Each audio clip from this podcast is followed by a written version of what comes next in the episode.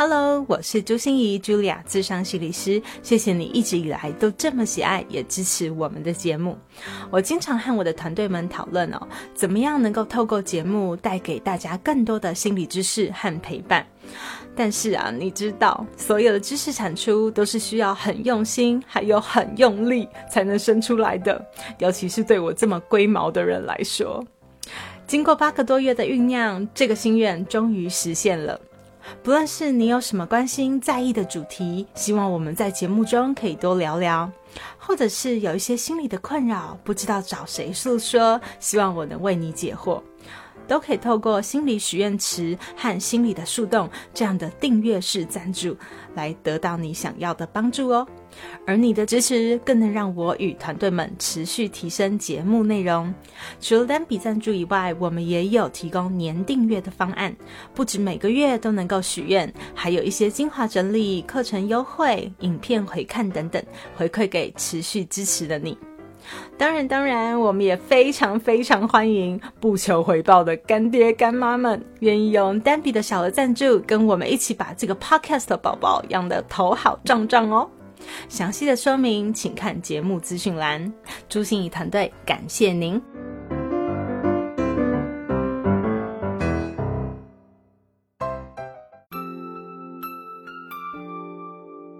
我是朱心怡，Julia，资商心理师。也是一位中途失明的视障者，在咨商室里，我听你说；在 Podcast 里，也邀请你来听我说那些肉眼看不见，但是心里却更能看到的心理学小技巧与翻转人生的故事。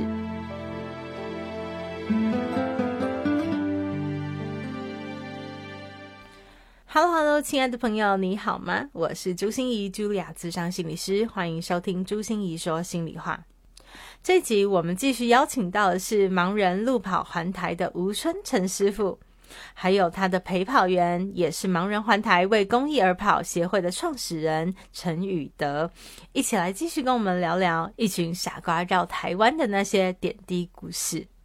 这一集我们也会特别聊聊陪跑员的这个身份哦，请陈宇德来多多跟我们分享一下陪跑到底是什么呢？怎么陪跑啊？一个陪跑员的养成又是怎么样的过程呢？同样是跑步哦，但是当你带着另外一个生命一起跑的时候，那会是一种什么样的意义和价值感呢？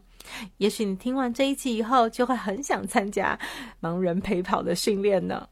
吴师傅在我们录音结束以后，哈，还说了一个小故事给我听。在他们路跑到彰化到云林的这个过程中哦，大队人马在路边的一个空旷处休息，有些人就到旁边的商家去借厕所嘛。当商店的老板知道他们正在为弱势团体募款的时候，就很开心，超大方的掏出了几千块钱要赞助他们了。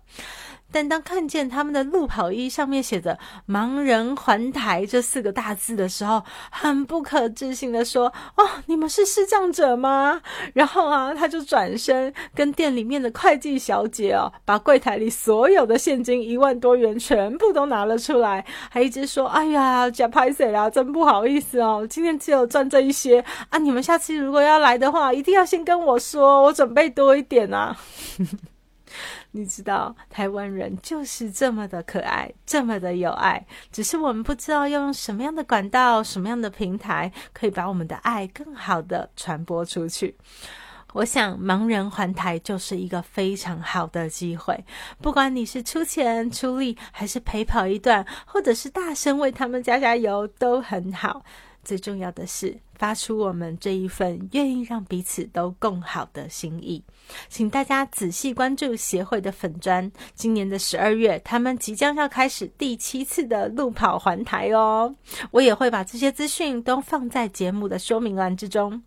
我也准备了三本《一群傻瓜绕台湾》盲人环台为公益而跑感动记录，要送给你。请到我的粉丝专业朱心怡视障心理师参加抽书活动喽！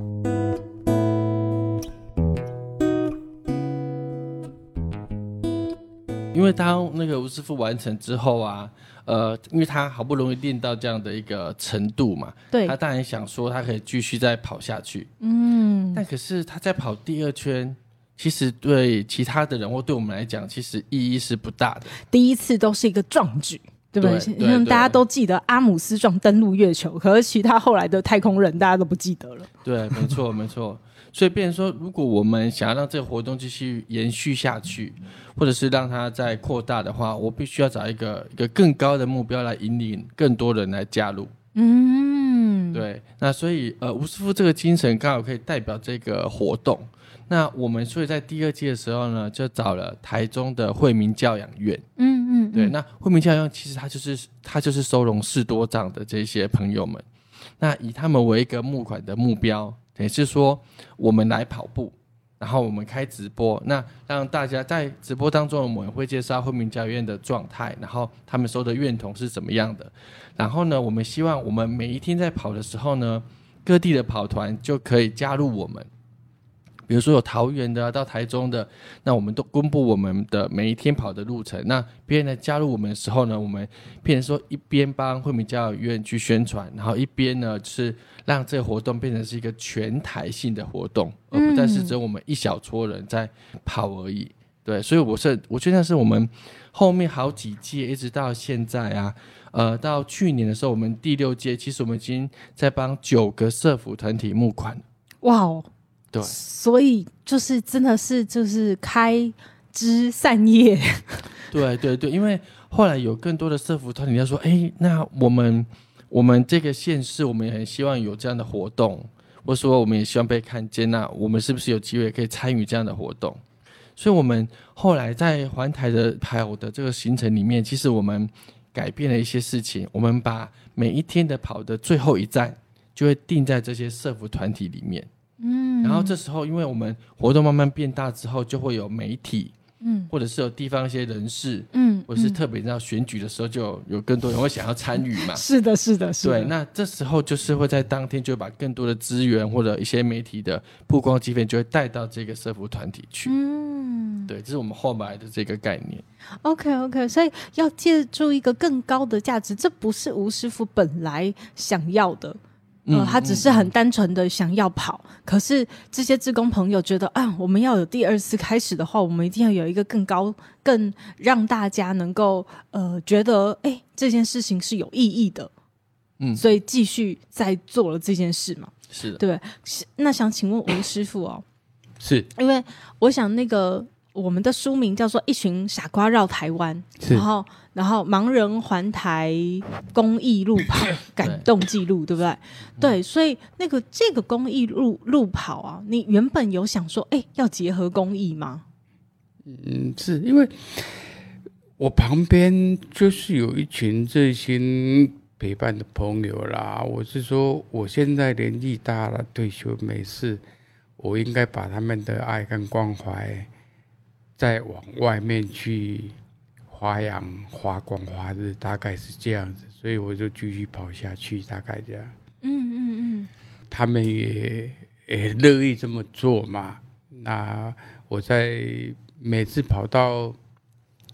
社务团体要跑进去的时候，那种内心的感受非常的幸福、快乐、喜悦，还有很感动。嗯，那每次跑进去，你看了这么多的弱智朋友欢迎你，还有这么多有爱心的朋友一起来关怀，活动越办越大，你内心的那种呃呃那种感受就会非常的喜悦，很安详的在那个地方。所以我每次跑到一个那个社务团体里头去的话，我最怕的就是拿麦克风来，哎，吴师傅，你有什么看法、想法？因为我就沉醉在那种感恩跟喜悦，因为有这么多的都是朋友可以被看到，有这么多有爱心的人可以来做这件事情，那种满足，你说在累都可以克服掉。所以那时候人家麦克风拿给我，我只好说谢谢谢谢，其他我真的讲不出什么话来，大概是这样。嗯，哎、可是吴师傅，你现在是领头羊哎、你是我们这群傻瓜的领头羊，你常常要出面，对不对？你常常要出声音。诶，如果有这个机会，我非常愿意啦。嗯，那说实在的，哦，我每次到这个情境的话，我是讲不出话来，我就告诉旁边的陪跑教练，我说你们不要离开我，因为我麦克风来的时候，哎，你们讲就好，我就谢谢之外，其他我真的讲不出来，因为我内心的感受，你真的那种感恩的心情跟那个。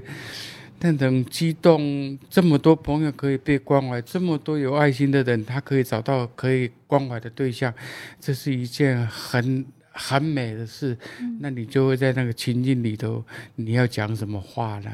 我就就让旁边的教教练陪伴志工他们来讲，会比较好一点啊。呃，可以解除我的困扰，因为这个时候你拿麦克风给我啊，好，我被攻下，我这攻不出来啊，大概是这样。呃，我觉得吴师傅真的非常非常可爱。哎，对，应该要讲吴师傅真的非常帅，因为刚才我有被纠正，他不是可爱，他是帅哈。讲话是在很好听，听起来很舒服。对 我，我真的觉得这这是一个什么？我在有一次的广播有听到过，就是吴师傅说：“哎，人家说，哎呀，路跑啊，就是想到吴师傅啊。然后吴师傅那，所以你要跑到那 number one 啊，你要跑到出名啊。哦，那。”吴师傅就是很低调的跟大家讲说：“哎，其实我是因为要让大家能够被看见，我一定要出名。所以，可是我本人呢，其实没有我，我真的没有要出名啊，我只是要跑到让大家觉得这是桑巴迪嘛，好，这个呃，也值得有代表性嘛，人家才会多看我们一眼。”哎，是啊，是这么想的，但是我所以我在跑完第一次跑回来，然后就说有要跟呃这些弱势朋友结合的时候，我就发了一个愿，我就说我要去跑美国跟加拿大，呃，从 L A 跑到纽约大概有五千两百公里，然后再从纽约往上跑到多伦多。大概有两千四百公里左右，然后再从多伦多跑到温哥华，有七千一百多公里，再从温哥华跑下来，L A 大概有一千七百公里，这一趟绕下来大概两万一千公里吧。我就想说跑这么一圈啊，那那时候跑这么一圈呢，大概要六个月，每天大概要跑。一百一十公里，所以从那时候开始，我就希望我每天可以一直练跑，练跑到十二个小时、十三个小时，可以跑一百到一百一十公里。那已经五六年了，但一直都没办法啊顺利的达成这个目标。大概在一年多两年前吧。最好的情况大概是每天跑大概七个小时，可以跑到五十几、六十公里啦。那没有办法继续练下去的原因，最主要是不是我不能跑，而是找不到带我跑的人。因为夏天太热啊，冬天太冷。嗯嗯嗯。我真的带的人比我在跑的人还要苦，因为我在跑当中，我是在享受。嗯嗯嗯我在想说，因为我每天陪跑，我就觉得说我距离的目标越来越近。那虽然是苦，但是你很累，然后休息一下，走一下，继续跑。但是带的人他如果没有这个目标的话，他真的是很苦啊。所以这几年来换了很多的陪跑教练，那旁边的人。有的旁边都会跟我讲说：“那怎么可能呢？他崩给龟，那我就顺着就说，跑不过人家年纪这么大，跑步都跑不过人家，连吹牛都输人家，那太不像话了。所以，所以连吹牛都输人家。对啊，吹牛都不输输人家啊！我就一直在练啊，我是觉得应该是可以啦。二零二一。那一年我就打算说，去年二零二二大概可以出国去练了。那时候有人在带嘛，也跑的也蛮稳定的，不错啊。所以二零二一六月份的时候，我就打莫德纳第第一针嘛，啊打下去，哎，我还是照练没事啊。到十月底的时候打第二剂，呃，我还是照练没事啊。过了八天吧，那一天跑得不错，那一天第一个小时就跑了十五公里，嗯还在想跑。我说，哎，我这好像要全马要破三，好像有接近，就很高兴了。又跑了，继续跑了五分钟，就怪怪的，嗯然后就好像喝醉酒，脚都不听话，然后就嗯停下来用走，走了差不多十几二十分钟，还是没改善，就坐在路旁休息了差不多一二十分钟，再跑跑看，哎，可以跑，又跑了差不多四十公里，嗯。然后要到最后 ending 的一一点五公里的时候，哎，那个现象又出现了，嗯。然后我想说，好吧，那就走回去吧，就休息，休息了两三天，脚还是笨笨的，手拿筷子还怪怪的。那好吧，那就到那个那时候我是在我故乡贡寮嘛，我就到保健站去去去看医生，就检查，医生就跟我讲说，哎呦，你这个中风，赶快赶快，黄金六个小时。我说我已经过了六十个小时，还六个小时。他说不行，你一定要到大医院去。哦，那时候我就好吧，他就呃叫车是赶赶回来到台大挂急诊，然后后来检查结果是血栓啊中风，是有小中风啊。是是是然，后在医院里面观察一个礼拜就出来。那也因为那时候到现在有一年半的时间，也没有什么练，也没有什么，哎呀担担心就找不到人带我练了。但是是最近有一个好消息，我现在有找到两个年轻人，他愿意带我练轮流啊。他们就说可能一个人没有办法撑那么久，所以两个人轮流。所以我下个月开始就回故乡贡寮那边开始练跑，希望能够好好练个一年两年，大概是这样。真的是我太感佩了！天啊，我刚才听到那个说吴吴师傅就说轻轻松松说说啊、然后休息了五分钟以后再跑了四十二公里啊，然后怎么样怎，我就在想说天哪，一然后又说什么每那一天要跑一百一十公里，哎，我铁马环岛的时候一天都没有踩一百一十公里，哎，然后我跑步。三公里、五公里，我就已经哦，我已经快不行了，我就觉得这是什么？就是这个，就是这个程度的差别，哦，世界的不同哦。不，对这个很难说了，因为你把它当成兴趣的话，真的是在练的过程当中是蛮苦的啦。但是如果你有目标，你有一个理想，你看到这么多需要被关怀的朋友，还有这么多爱心的人在这边，他们要找不到一个适当的对象，找不到一个平台，所以你再苦，我都愿意啊。那何况年纪这么大了，可以跑的岁月不多了，所以要尽量跑，因为再再过两年大概就八七十岁了吧。对，那剩下这些时时间可以跑，就尽量练，尽量跑，大概是这样。对，我想吴师傅带给很多人希望，尤其是我们的银发族朋友，人生的下半场精彩的才开始呢。也哦希望 希望对。那想问问看宇德，哎，因为刚才吴师傅有说哦，就是嗯，他五六年前就开始又嚷嚷着他要去环美国，哎，嗯，我的天啊，你你一定有听过吧有我那个第一次环岛跑到贡寮的时候，他就跟我讲这个事情。？Oh my，第一次第一次还没有完成，跑到贡寮的时候，他就跟我讲这个事情。哇，嗯，好，然后呢？然后嗯，他讲完之后，我这我真的是，我先吸了一口气，这个位老人家，你可不可以休息一下？对，就先吸一口气，然后说嗯好，我我去研究看看。对，然后所以我后来去买了一本书，是有一个人他曾经骑脚踏车，然后横越过美国的，到我们台湾的人，然后所以我还去去呃找朋友跟他认识一下，去了解一下美国的地形啊，然后什么样的气候啊这样子。对，嗯，还是要生活难度颇高啊，难度颇高，嘿，对。真的不容易。真的不容易，真的不容易。但是我想，这就是一个梦想，又有下一个很想突破的呃大梦想。哦，不知道那个梦大梦想如果完成了一天，是不是第一次就开始又有另外一个大梦想又出现？可是人生就是不断的有目标的感觉。嗯哦，虽然知道很难，可是还是是一个很想让自己达成的事情。好、那呃，也问一下宇的，因为刚才呃吴师傅也有说哈、就是跑步，我们当然是自己跑，好、不可能有人抬着我们跑，嗯然后，但是我们真的需要有一个陪跑员，一个志工，好来陪着我们一起跑。所以，可不可以麻烦你介绍一下，这个是个什么样子的？呃，我要怎么讲呢？这是工作吗？这是一个什么样的角色？他需要担负一些什么样的任务？嗯，首先我介绍一下，事实上陪跑员这工作是完全是义务的，所以不然我刚才讲说什么去关山九连马、啊、这些，不然的呃吃住啊什么都是自己负担的。好，吃住都要自己负担。对对对，都要自己负担。对，好，那嗯，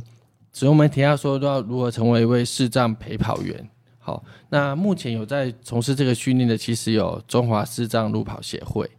那你可以上他们的官网上去看。那在比如说在台北市，在全省很多地方，他们都有所谓的陪跑团。那陪跑团有那种晨跑团，也有夜跑团。那一开始你可以先去去帮忙，不一定说马上要加入陪跑的行列，因为每一个人的跑步的程度其实不一样。很多人他会担心说，可是我又跑得不快，像吴师傅这么快，我要怎么带他？但其实并不是这样子的，就是有些视障者他可能也是，比如说刚刚失眠没有多久，或者是他原本也不太会跑，他只是需要有一个人陪他帮忙，跟他一起走路，这样就可以了。所以一开始去的话，你可以先陪着他们一起走路啊。那或者是你本身我都完全不会跑，那我可以做什么事情？那你可以做一个事情，就是呃帮忙顾一下包包。嗯，因为大家会带包包去嘛，换洗衣服，那就可以帮忙顾一下包包。那所以一开始你会先加入居家陪跑的这一个行列，然后等到呢有一段时间之后呢，比如说中华视障路保学会有办这个呃视障者的训练日，有一整天的，然后他们就推荐你去参加。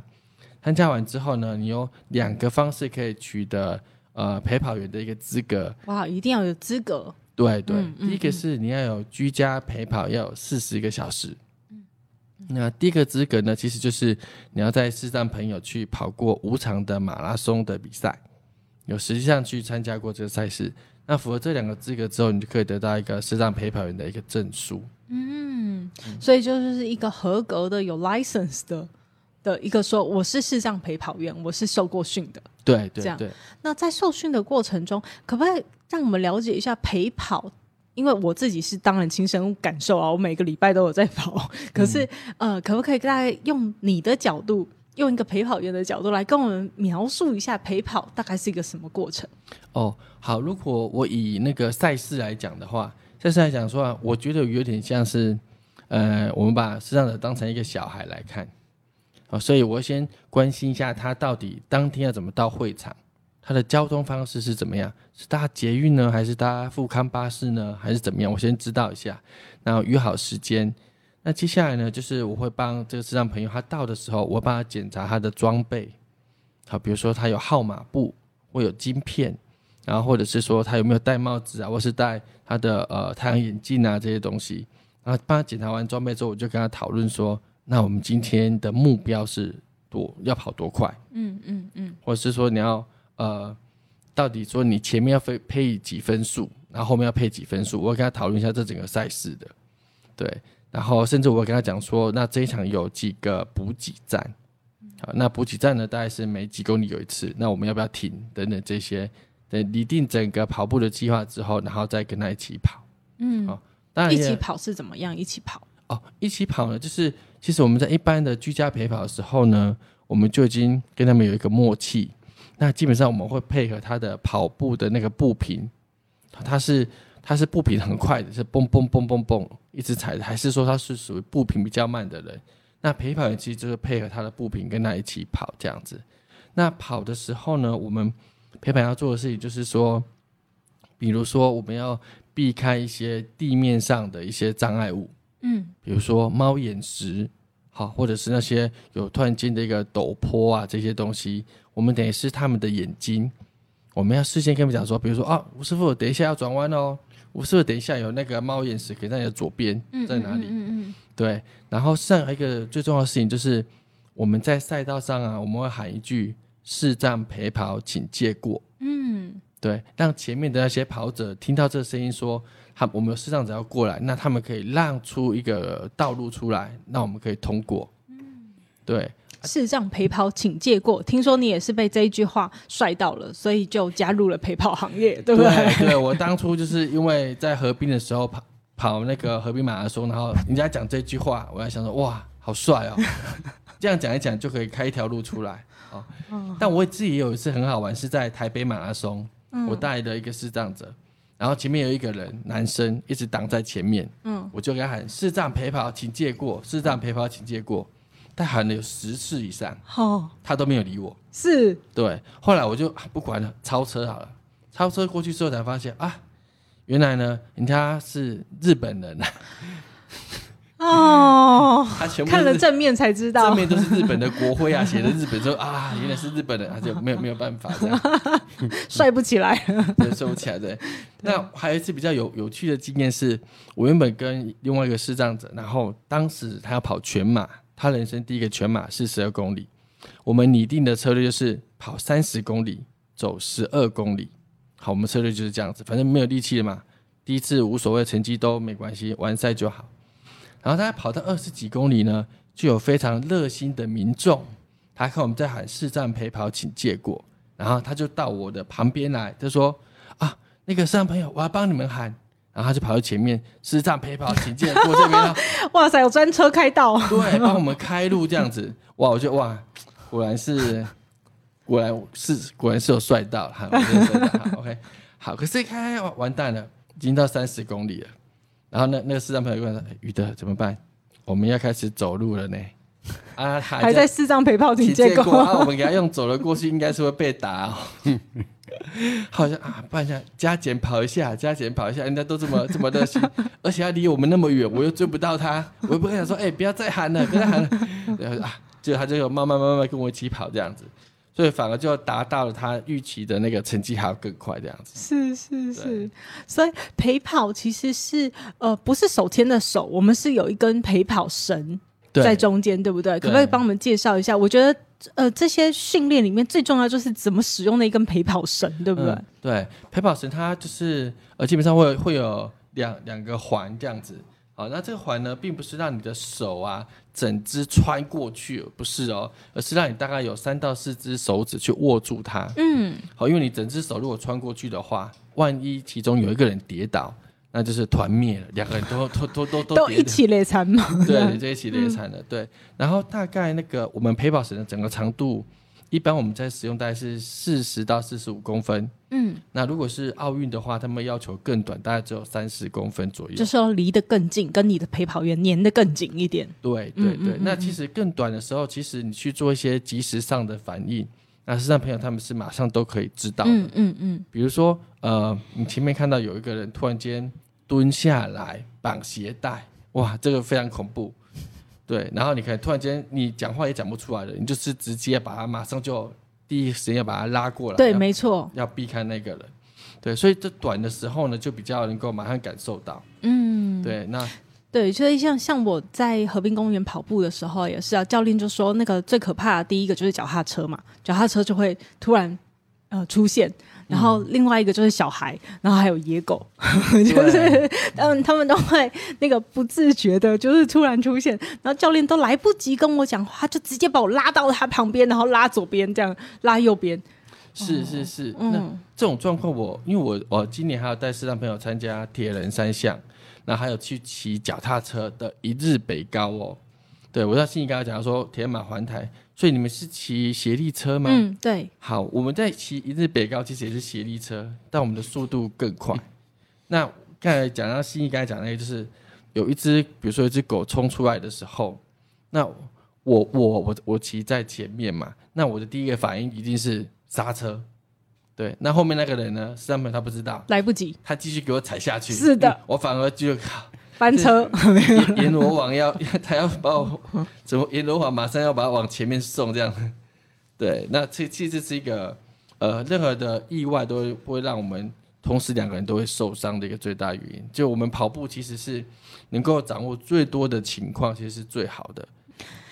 对啊，所以这样听宇德这样说哈，就是那个陪跑绳的呃绳长到底要多长，其实要视那个环境多安全而定。好，越拥挤或者越有可能有意外状况发生的，其实我们最好是更粘的紧一点，这样会更好，对不对？对，是的，有有时候甚至我们遇到很窄的道路啊，我们变成说我们不是两个人并排了，嗯，我们必须须要换成前前后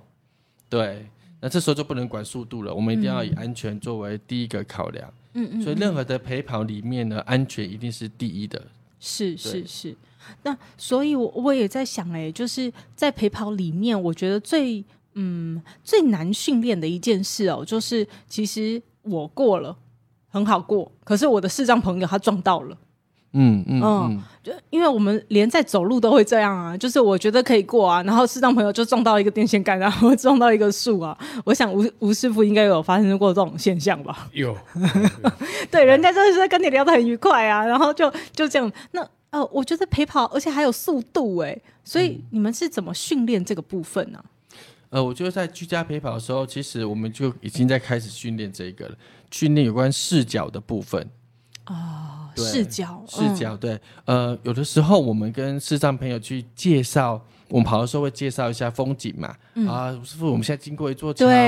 吴师傅旁边有花，那吴师傅有什么什么？其实这部分也在让我们陪跑员去观察整个周围的环境。嗯嗯嗯因为有的时候是我我跑左边没事，但右边呢，可能突然就会跑出一只树枝出来。嗯嗯嗯嗯嗯，对，所以我在观察这些周围的状况，其实也在保护视障朋友的安全。嗯，了解。那你们在训练的过程中需要蒙眼睛吗？诶，我们没有，我们你说两个人同时蒙，不是不是，需要你们训练自己当陪陪跑员的时候诶在那个训练当天是有，但是平常是没有。啊、对，我知道平常如果蒙了就很可怕了，对对。可是当天你们会蒙眼睛去感觉一下看不见的时候跑是什么感觉，是不是？是的，是的。然后我觉得哇，实在是太可怕了。我光是被人家牵呐、我都已经觉得那种距离感完全都抓不到。然后我在做伪盲实验的时候，那时候人家带着我跑啊，越跑越快，其实我非常的紧张。然后我觉得跑越久，我越害怕，真的。然后又有风声，更可怕。我就想说，哇，这一下下去，这整个人就就勒勒勒在下面。所以我觉得就是我很感谢视障朋友，因为他们真的是把他们的生命交给我们。你知道这，因为我在呃把生命交给你们。对，因为在上礼拜的时候，其实我去哦中山女高的另外一场演讲，里面我做了一个练习，就是让在伪盲的状况下，直接，但我们是半半跪着，直接让你倒在地上，没有做任何的防备。嗯嗯嗯，因为视障朋友他看不见，他不像我们手会先撑撑，一下，对或者是有有尖锐的东西，我们就会侧身。，对对，但是他们完全看不到啊，他就直接就这样子，对直接给他下去了，哇，真的会吓死我。然后我们在做一个练习的时候，我特别跟中山女校学生讲说，哦，等一下我我前面会给你放一个娃娃，放我先假装放一些尖锐可能有点伤害的东西，但事实上没有放。不过你在心理上面就已经有非常非常大的障碍了，因为你不知道说，刚才那个讲师好像拿了一根棍子，好像拿一个尖尖的什么东西，如果是我的话怎么办？嗯，对我让他们停一下，就是像朋友在运动上的伤害，真的真的会非常的严重，这代表陪跑员的责任真的很重大。对，所以嗯，我觉得真的是这样听起来，哎，吴师傅很不容易。你你你你应该历经了非常多的陪跑员，呃每一个陪跑员应该形形色色都有，对不对？嗯，大概台湾所有盲人里头用的陪跑员教练最多吧。对呀、一次环台十几天，大概最起码有将近七八十个吧。要耗损七八十个。哎不是耗损啊，因为有很多热心的朋友，他要体验一下怎么带嘛。啊那我在环台平常在跑的时候，旁边都会有两个相当资深的教练呐、嗯，那如果我们在环台的时候，有一些热心的朋友，他要体验一下怎么带带跑的话，呃，我旁边这两位资深的教练，他就看路况比较好，一个前一个后，就盯着盯着看，然后我我就告诉这个新来这个愿意来试试看陪跑的人，我就教他怎么跑。但是他刚开始的时候是很注意我又怎么样，但最大的困扰就是半个小时之后他已经很习惯了，他就忘记我是看不到的。嗯，对，哦这个时候就比较容易出问题了。没错，好啊，所以那你说有没有出问题？都有啦，难免啦。那应该旁边有两个资深的教练在陪伴，在盯着，应该不会出什么大事啦。啊，稍微撞到什么，那都都难免啦。我每次撞到，我都心里就何卡在不盖大条。如果撞到我就不知道人都拢唔知影人可能黑就较大条啊。如果还可以会叫痛，这个应该都小事了。天哪！所以那个吴师傅的那个环台，你不只是在自己跑，然后在募款，你还在寓教于乐，这样 就是 在过程中，人家想体验的还可以过来说：“哎呀，我可不可以来体验一下？”这样子。都也感谢他们的关怀啊，然后让他们体验一下，然后如果有机会让他们再伪盲一下，他们就会觉得说，哎，人家偶小哎真的很了不起，这样也敢跑啊！哦，就是有时候换个位置来体验一下，总是好的。那因为如果这种情况旁边都有资深的陪跑教练在盯着，不会有事了。是是是，所以这也是一个很大很大的信任哈，就是一个彼此成就的过程。所以问一下吴师傅哦，因为我们已经第六次，今年即将第七次，是对不对？那呃，有没有什么呃，可以跟大家分享一下那个活动资讯啊，或者是你会需要什么帮助？你觉得在这个过程里面，或者是接下来你又发了一个大愿嘛，就是要去美国，对，你会需要什么帮忙？嗯，我想帮忙。第一个，我个人的部分，我是说，如果有人愿意来带我跑，而、不是跟我跑了，这骑脚踏车啦，电动脚踏车，他骑电动他，骑电动脚踏车，然后你跑步，跑，是啊是啊，对，因为我们现在已经没有人可以带吴师傅跑，因为跑太快了，跑太快，了跑太快不。是太快，因为我跑的时间比较久了，还有这种条件的年轻人都要工作嘛。那如果有时间愿意来跑的人，他没有这个体力了。即使骑脚踏车，一下子他如果不是在骑脚踏车运动的人，一下子要骑几个小时，他屁股会受不了的啦。哇，各位各位，我是看不到哈，我我我我等一下一定要摸一下我们吴师傅的 muscle，然后各位一定要去我的粉砖看一下吴师傅的照片。好不好？哦就是他呃帅气的英姿，就是哇塞，跑到需要用电动脚踏车才能够帮他陪跑哦，这是什么样的一个状况？呃，没有这个在跑，又有机会我们在聊，在跑的过程当中，那是一种享受。但是你要越过这个门槛，一定要跑个半年啊，每天练练到啊，你如果没有跑的话，你会觉得，诶，浑身不自在，大概就可以进入到这种情境啦。是那当然在跑，比方说我现在如果我现在已经一年多没练了，啊，我最近下个月开始练，大概就二十几公里、三十几公里，就每天就两嗯几期下来，嗯大概要跑到是每天五个小时跑一个一码的话，大概要三个月。啊，我以我个人经验要三个月啦。但是你如果可以这样子跑的话，那真的是很舒服，是一种享受啊。那如果你没有练的话，要超过这个门槛是有点困难。是是是，所以哦个人会需要的帮助就是陪跑员可不可以多一点？好、我需要有人多跟我陪跑。那还有别的需要的吗？呃，我需要就是说，大家有爱心的话，了解我们这个平台，我们这个团体，嗯我们带着您去看那一些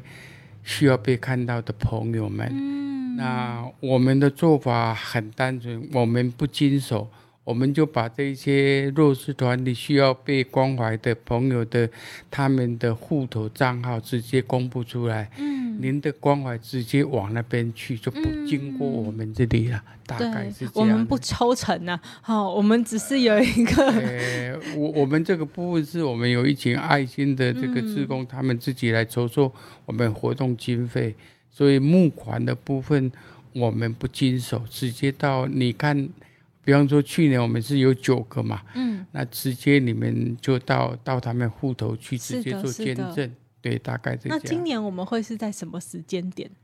呃，这个有宇的教练来说了，哦，对，今年呃，去年是从十二月二十四号到一月八号，那今年目前还没有公布了，但大概也会是在这个时间点。就是年底的时候，对，一般我12月们都会，23对我今年们都会跨年这样子。嗯，都会一起跨年。那今年有决定要呃募款的帮助的对象吗？呃，目前呃，去年我们已经到呃资助了九个社服团体，那今年会到十二个，然后再增加三个这样子，好，一次比一次多，真是太了不起了。代表我们责任越来越重。对，那刚才吴师傅说到我们的平台上，那个是要去什么平台可以知道你们的讯息？OK，可以呃，想要在我们那个盲人环台的活动的话，可以到盲人环台为公益而跑的呃 FB 的粉丝页，那那边我们会公布这些我们平常在做哪些事情，还有活动，还有年底的时候呢，我们都出一张